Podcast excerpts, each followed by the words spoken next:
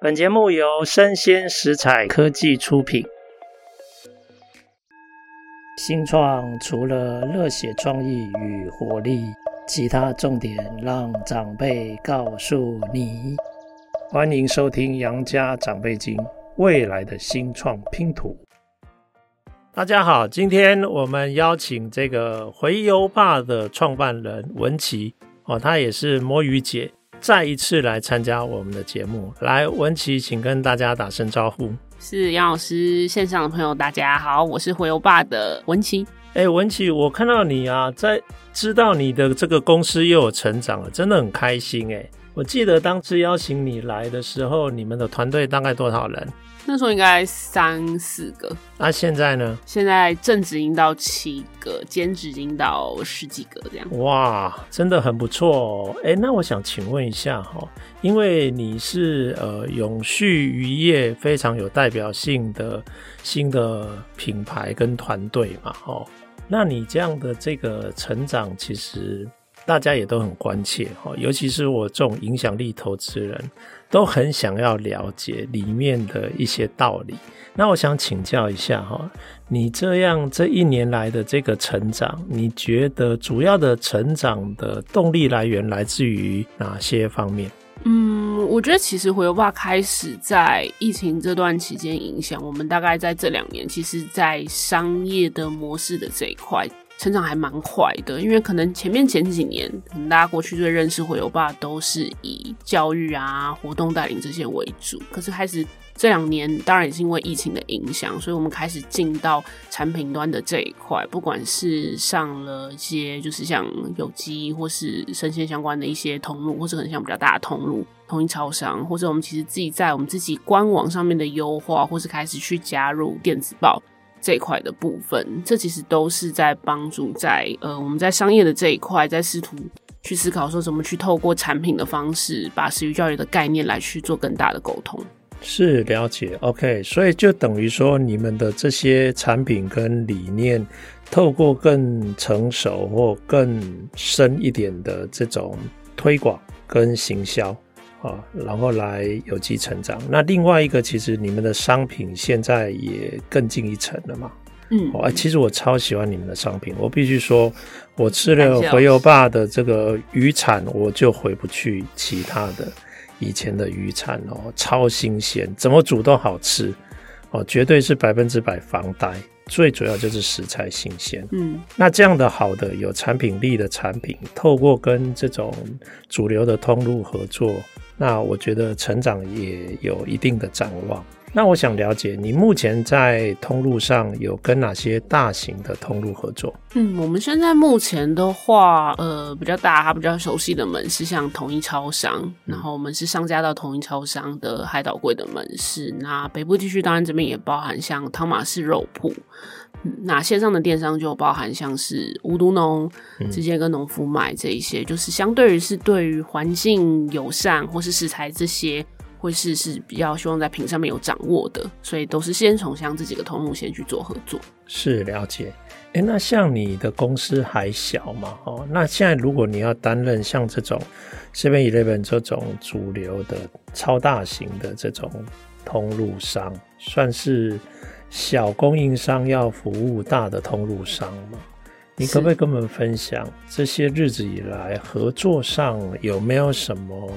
特别的课题，是你以前没有发现的，但现在了解了，必须要去处理。那有没有一些甘苦谈可以跟我们分享？是，其实跟统一超商、跟统一超商好邻居文教基金会的那个合作经验，我觉得它非常的宝贵，因为可以在呃公司其实还很小的时候就有机会去接触到这样，就是算是其实台湾对吧最大的连锁通路。那我们跟统一超商好邻居文教基金会的合作是在公司创立的第二年，所以大概二零一八年我们开始。那其实前面的合作主要都是以活动的形式，那就是在嗯帮统一超商这边来去开发专属门市的食鱼教育的活动，那我们也帮他们开发一个小小鱼达人的教案，目前也是都已经上到全台湾的 ibon 上面，所以大家其实都可以自由的下载，那也是让门市他们的店长或是店员他们有兴趣都可以在门市里面去做食鱼教育的带领跟推广，办理的活动。呃，他们统计的数字是已经也超过了八百多场线上跟线下，嗯、所以其实，在推动的这一块，呃，前面一开始其实跟超商的合作是活动，可是当然也开始进到就是，哎、欸，超商其实它实际还是是一个做产品销售的地方。那因为回游吧起家，我们其实是做教育这一块，其实对我们来讲是，嗯、也要很感谢统一超商，因为毕竟要在一个这么大的一个公司的体制，我们是从最基础，从单店的门市、花莲的门市开始，去了解门市他们过去怎么去带领，像是他们小小店长的活动，然后去跟门市的店长还有他们的区顾问开始去磨这个教案，然后不同间的门市的店长他们也来试玩，然后到开发这个教案，然后到他可以从区域花莲，然后到台北的呃北一区、北二区，然后再展到今年度的全国。那个其实经验是很特别，是过去我们可能思考的都是可能我们就单点是在。呃，长运跟空间去做活动的带领，可是他要怎么把它变成是一个可以被复制，而且是规模化？譬如说，我们就要帮同一超商去设计一个 SOP 的教案，那他们其实是可以用这个 PPT 档，可能里面还有含动画的影片，是可以让他们的店长去看，说哦，我们怎么去带领。除了活动之外，其实在更进阶是进到产品端。那产品端其实那个经验很宝贵，是我们可能相对于其他的厂商，呃，我们是透过基金会，那当然还是都要符合统一超商他们屏保的标准。那那个其实真的在那一段，他都想说，哇，真的是在想说，是不是就不要上了这样？因为统一超商真的很多标准，他们的检验什么的真的非常的严格。然后还有就是包含像是国际条码。然后还有就是产品的标签.然后还有像是我们要跟他们的同仓进出货，怎么去做货运的寄送，然后当然我们都要刷，就是抓这些成本。以前可能 scale 还没有那么大，我们可能是单包，可能少量一百两百再算。可是开始进到这些大型的通路，他们都是几千包开始，几万开始，所以它可能差一块钱，后面就会放大到非常大，所以开始也。呃，让我们重新去再去检视自己的成本的这件事情。那还有包含就是超商这边也有很多行销的规划档期，然后上架下这些，其实其实很多很多的细节。但是在这个过程中，我觉得它是它是很对我们来说，是因为回报，我们也希望透过统一超商，因为它是全台湾最大。的就是像这样通用的门市，但我们那时候的概念其实不是贩售，是希望透过门市去把持续教练的概念去做推广。但是我们怎么去跟他们合作？我觉得那个其实是一个非常宝贵的经验，因为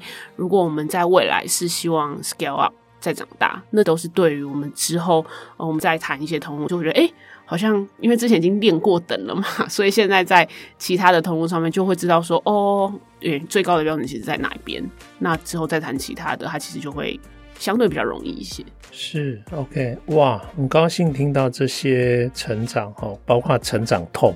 我觉得当初跟呃 Seven Eleven maybe 从呃基金会开始合作，然后从活动从内容的提供，那现在他们开始认同了，也看到它的价值了，那他想要带进他的整个体系来推广，那你们要学习怎么样让它整个规模化，没错，对不对？所以这里就有一个能量的提升。那因为彼此合作以及认识跟了解，进一步希望你们提供产品。那其实我觉得你们的产品的本质也有它的竞争力。但是在这个时候，它等于也逼迫你快速的成长，没错。所以检验这个东西，其实我觉得它就是成长痛嘛，你一定要经历它嘛，哈。是。包括包装的这些条码这些东西，嗯。那这个时候，当然有一些特殊的地方会跟各个组织，呃，有关。比如说，它有它自己的物流系统，对，物流系统，对不对？嗯。那物流系统你要配合它，对。对，那当然，另外一个就是说，如果它的量真的够的话，你也有产量，你要量产，整个生产管理也要跟着提升。没错，没错，对不对？哎，那我想问问一下哈，在生产产量的呃提升上面，你有没有遇到什么特殊的课题可以跟我们分享？有，因为我们其实就是会把我们转打台湾本地呃野生的海鲜，而且我们又是被动式的语法，所以本来野生这件事情它就已经有它很高的变动性，再加上被动式，哦、所以也要很感谢就是这一些主流的通路，像我们刚刚提到几个合作的厂商，我们跟他们合作，其实前面都已经就是他们也都知道，就是他我们的产品有像这样的一个特性。所以很多有时候就是用就是像限量的方式来去做像这样的操作，在过去大型的通路很难去跟他们沟通这件事情，因为他们都会希望是呃架上不能是有 no show，就是他一定是要商品在上面。可是那个东西其实也会是另外一种，就是可能类似像饥饿行销的方式，就是它其实就是当机。然后限定，其实，在日本有非常多在地的特产，就有像这样的一个特性。可是台湾是近几年来开始，所以其实也要真的很感谢这些通路，就是他们愿意透过像这样子。但是我们真的真的有时候真的是真的会被追到，是常常真的都先打给我们伙伴，然后伙伴说哇，真的没有，然后一直在跟。就是我们合作的这几间生产者定制渔场的老板去调，然后真的没有，然后他们都打电话给我，晚上都还觉得说：“哎、欸，文琪，你们真的没有了吗？我们这边已经要断货。”可是就是那个嗯，那个默契跟我觉得那一个就是怎么去 balance 这件事情啦，这个其实我们也都在在学习，通路在学习，其实我们也在学习怎么去跟大自然，或是去跟自然去做互动。哇，好棒哦！可以把 no show 转成饥饿行销，那就有机会可以说服这些主流的通路。哦哦，对，那我觉得很棒。那另外就是说，有没有遇到一些其实很难沟通、观念很传统的这些人？我觉得其实还是会要站在，就是毕竟。在大型的通路上面，他们其实很很大，其实就是有业绩的压力。还记得，其实那时候我们去跟他们谈的时候，他们还说：“哎、为什么你们要进？呃，像我们上超商的是鬼头刀，他们就说为什么要进鬼头刀这只鱼？在台湾，大部分人都不认识这只鱼，为什么你要介绍它？还是你有鲑鱼或是鳕鱼这样，这样就可以跑得动啊？为什么你要这么坚持？那时候其实真的跟跟跟他们其实，在讨论的时候，真的上面的主管想说：哇，这个女生到底是。”到底是在想什么？就是为什么你要这么认真去推这一只鱼？可是这只鱼对于大部分现在都会区的消费者，他其实大家都不认识它。可是那个其实就是回游吧我们自己的核心所在。为什么会想要做食鱼教育？跟也要很感谢这些通路，他们愿意让我们去试。所以这次跟超商的合作，虽然我们做鬼头刀，真的对于大部分都会区的人来讲。大部分台湾人真的不认识它，可是我们怎么去透过像是我们跟超商合作，我们搭配实体门市的活动，然后去搭配我们的教案去介绍这一只鱼。所以店长他们其实在推的时候，他们不是只有单这个商品去推，你要帮他想是后面行销 content 跟内容，再加上活动的内容，那那个其实才是可以去展现出回游吧我们这间公司它的价值跟能力。我们不是只是卖。这一包鱼是我们希望去把这一些过去可能大家没有认识这只鱼，但是它其实在台湾是出口全世界前五名的国家。统一招商他们也愿意跟我们一起去推广，让更多人去认识这只鱼。那它其实才有机会去做到更高的高度，是可以让更多人去认识台湾的鱼。是，哎，那我想请教一下哈，在销量上面。因为通常会进超商的客人都不是提大袋的嘛，对，都是提轻量的这种包装嘛。那我想你可能要配合他们的客户惯习性，你要转成是小包装，没错。可是因为他们连锁又有一定的规模，嗯，所以可能跟单单以前单一的店比起来，呃，可能又有机会量会比较大。那我想说，嗯，overall 来讲，你觉得那个？整个销量来说有提升吗？有有一定有啊，超商的量这样 wow, okay, 一定一定。对我们那时候接到这个单，然后也是像老师所讲，就是是 for 超商，因为它是属于比较呃小家庭式的这一种，所以我们也做特规给统一超商来去做上架这样。是，那因为通常会愿意进超商的人，maybe 他在价格敏感度上。maybe 不会像超市那么精打细算嘛？没错，没错。所以我蛮想了解一下，就是说，那他给你的这些条件，上架的条件，你觉得可以允许你们有合理的利润，还是说，像以前大家可能有一个过去的经验，就是觉得啊，进超商大概就是做品牌，实际的获利大概很难。是你现在的经验是什么？嗯、呃，我觉得我们还蛮幸运的啦，就是在抓利润前面这一些，其实也要很谢谢统一超商跟统一超商航军文教基金会，我们其实花了一段时间前面来去做沟通，然后有包含去做市调，去看可能现在架上的商品，所以呃，利润是有的啦。嗯，那也可以同时希望就是可以让品牌这一端让更多人去认识食育教育。好，那我这这时候我要表达，我作为一个消费者，我以前没有那么欣赏 Seven Eleven 哦。可是如果 Seven Eleven 跟小型的社会企业合作，让社会企业还有获利的这种空间，其实我是可以慢慢改变我的看法。哈哈哈好好好，哎、欸，那我想问一下哈，因为很多人都会很担心，社会企业又要顾商务，然后又要顾理念。是，那这个部分要怎么调和？嗯，那我也想问一下，就是说，你觉得同时要兼顾理念跟商务，真的会拖慢你的脚步吗？嗯，我觉得不能讲拖慢啦，就是我觉得是坚持那个核心的价值这件事情。但是，当然，成本、利润这些一定还是要要抓好。但是我我觉得，其实，在现在开始越来越多新创的公司，过去我们会觉得，哎，SDGs 跟 ESG 好像那个其实是一个好像很难做到的事情。可是，其实现在越来越多新创公司，这个已经是本来它会融入在它本来就是营运的目标里面。整个世界或是在台湾产业的发展，其实这已经是一个开始要进到主流的趋势。回游报，我们其实创立。在六年前，那时候去谈食育教育或是永续海鲜，大家都觉得，哎、你是脑袋坏掉了吗？做这个东西可以赚钱吗？可是开始到近年来，开始包含像现在企业大企业开始在谈，然后 ESG 这些的，这已经开始是一个主流市场。只是我们在这个中间，什么东西是我们公司核心的那个价值？那那个其实才可以凸显出来，我们跟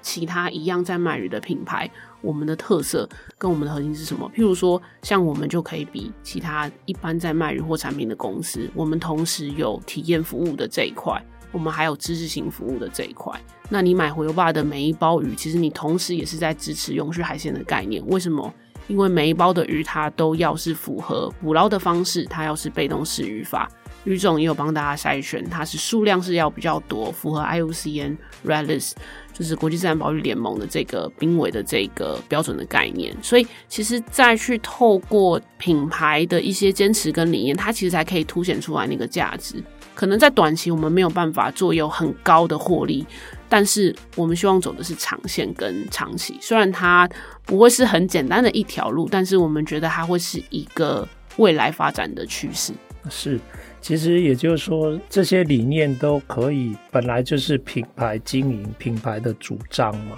对不对？那你们不一定要追求赚那种快钱，也就是说非常急速的就赚到很多的钱，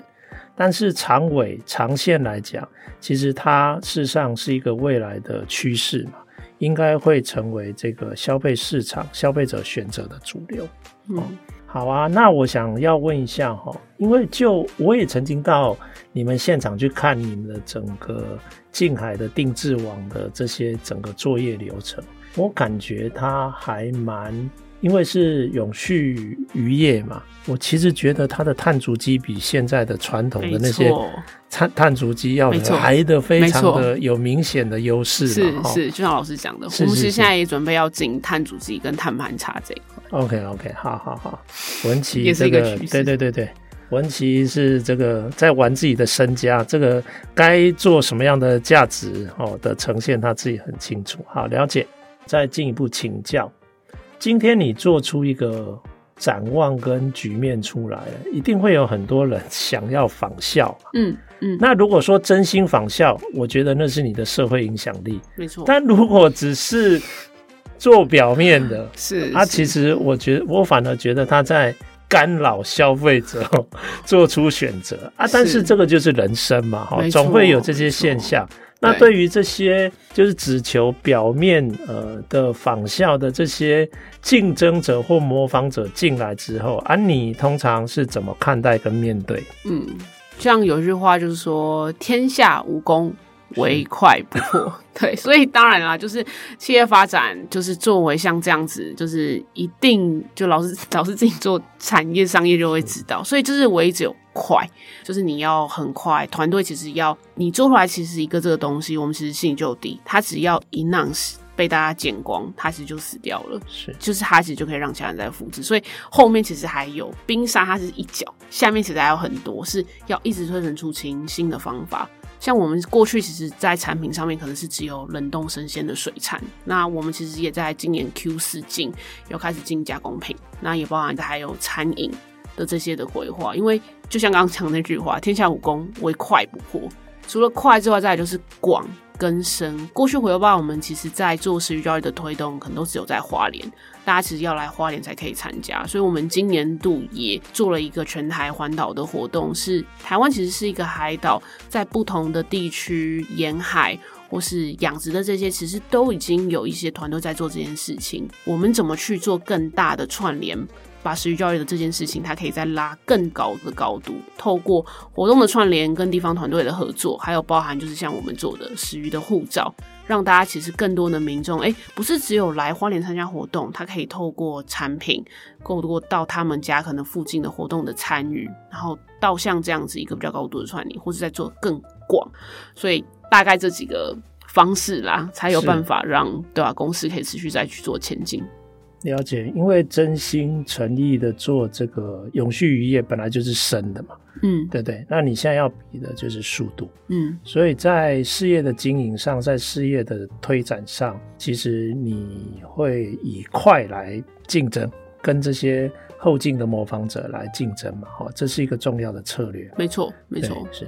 诶，那这个在商场上是这样哦。那在这个感情婚姻上，应该不能跑太快了哈，跑太快会让人家追不上你哦。好的，好的，是老师会注意。你看每次都要亏一下文琪哈，是。那诶，文琪，我那我想问一下哈，现在看你这样的成长，我们都很替你开心。那你未来，你对未来的一些想象，可不可以再跟我们更具体的分享？你想在几个方向上再进一步去推动？嗯，其实，在推就是始于教育的，就是这条路上面啦。过去我们先在花莲单点，就是做活动。当然也进到公司的就是下一个阶段，就是开始透过产品。那其实前面稍微有跟大家分享到，我们过去在针对食鱼教育的推动，目前的产品是冷冻生鲜的鱼货，所以接触到的 TA 大概就会是落在可能三十五岁到五十五岁，就是他可能有在做料理的的人。可是我们就发现，哎、其实台湾现在也有一。段很大段的年轻人，他可能是十八、二十、二十五岁到三十五岁这段区间，可是诶、我们没有产品是可以让他们去做支持，所以开始下一个阶段，诶、我们怎么去针对像这样的 TA，我们开始做出来，譬如说加工品，嗯，譬如说像刚刚跟大家分享我们的鱼松、鱼饼干，还有我们即将会要开发的是鱼的酒。去让大家来年轻的 TA 来去认识这个品牌，跟他们可能可以实际透过实际的消费去做支持，所以开始会去切出来了。对，不同的 TA，他可能可以做的商品可能是哪一些，我们怎么去切？我看到老师看到那个酒眼睛亮起来，这样是啊，我很惊讶，哎、欸，鱼。相关的酒，那到底是什么样子？可不可以稍微透露一下？一下 是，呃，其实就我发现了，就是，嗯、呃，在针对年轻人的这一块，嗯、呃，怎么去切这个地方？那其实酒，嗯、呃，在过去很多国外，其实非常很多的名酒酒庄，它其实是一个地酒的概念，就是把在地的风味跟风土留下来。所以酒它其实也是一个保存风味的一个概念。所以我们想说，哎、欸，那是不是也可以？透过酒啊，因为其实公司的英文名字叫 Fish Bar，我、oh, 会取这个名字就知道，就是创办人其实也 想喝酒。然后其实是回到就是风土的这个概念。那因为年轻人嘛，就是大家可能的现在压力也都稍微有一些，所以怎么去切这个市场？所以我们想说，哎、欸，那有可能零食，可是大家酒，可是这个酒是要用台湾本土本地的洄游坝的海鲜的风味，再调和其他。滨海的植物，好，会不会讲太多了？是让大家去认识台湾的海洋跟土地。哎、欸，我我已经开始有画面了，我也很期待哈。啊，我也必须呃，要说哦，哎，我发现这创业圈哈，好多年轻人都有一点点离不开酒，通常生活中都会有酒 啊，这个这个可以调剂调剂，对啊。另外哈，哎，我很高兴，我自己还是在它的主流这个客群之中哦，三十五岁到五十五岁哈，不管你相不相信，我目前还在这个 category 里面哈，是是是，好好好，那这样 这样了解了哈。哎，那随着你长大，也涉及你自己内部在组织人力啊系统的成长上也要跟进。没错，没错。哎，那我想先问一下，你们目前觉得扩展会有资金的需求吗？嗯，资金倒是还好，但是人这一块，哎、家财万贯哦，没有没有没有没有，需要老师需要老师这样子。我我觉得是 priority 这件事情啦，了解，对对对对对，资金当然也有啦，但是我觉得最先应该是人，我觉得这应该也是在 COVID nineteen 之后，所有的产业都面临到一个问题，跟它也是台湾。我们之后一定会面临到非常大的问题，因为台湾的生育率 全世界最低。然后，是是是对，讲完之后自己都觉得很心虚，这样应该要加油。好，那我们会给你压力。那个黄爸爸，你不用担心。对，然后还有包含就是像像人才，特别其实是在花莲东部这边，那一些新创的产业，譬如说我们可能要结合科技，或是像是一些通路。或是市场其实都在北部，可是作为一个可能我们的本部是在华联，那我们怎么去跟都会区的这一些去做一个 link，或是他的人才的这一块？我觉得这其实也会是像很多人会说，哎、欸，回游吧可能是比较类似像地方创生或是地方团队，那其实是会是地方团队会面临到很现实的问题，因为它的总部其实不是在都会区，可是对于原本很多嗯、呃，就是公司就是设立在都会区的，我们其实就有相对会像这样的。一个比较不是先天资源上面的优势，所以我觉得人力就像老师讲的，过去可能在做都是哎，可能几个核心的伙伴，我们其实要冲要沟通，其实非常的快。可是你开始 scale 拉大，从原本三个人，现在变成七个人，然后你变成是每一周要开周会、月报，然后年度进度 Q 一、Q 二、Q 三，每一季什么那个那个去做制度建构这件事情，我觉得。那其实真的是小公司，它要准备长大这一块，而且它可能是突然要被放大。那个其实是需要团队大家跟你一起去长大。是是是，像你这样对未来有一些策略方向，那其实现在最重要的就是阵容要出来嘛，哈，因为现在已经开始要往前进了。嗯。当对的人进来之后，其实有很多。对的工作方式，才有可能可以稳定的把它系统化。没错，否则其实这个顺序如果弄错的话，有很多人才努力，对对对，其实也有可能是白工。嗯、对，那人才的部分的确真的很重要。是，哎、欸，好哎，哎，我想我有一个新的体验哦，就是其实一个新创团队在成长中，那现在哦。目前钱募资还对他不是优先顺序，有可能过一阵子他根本就不需要这个钱了哈，所以大家可能没办法从投资方面跟文企产生关系，你们最后可能还是得就是。提出相亲的申请，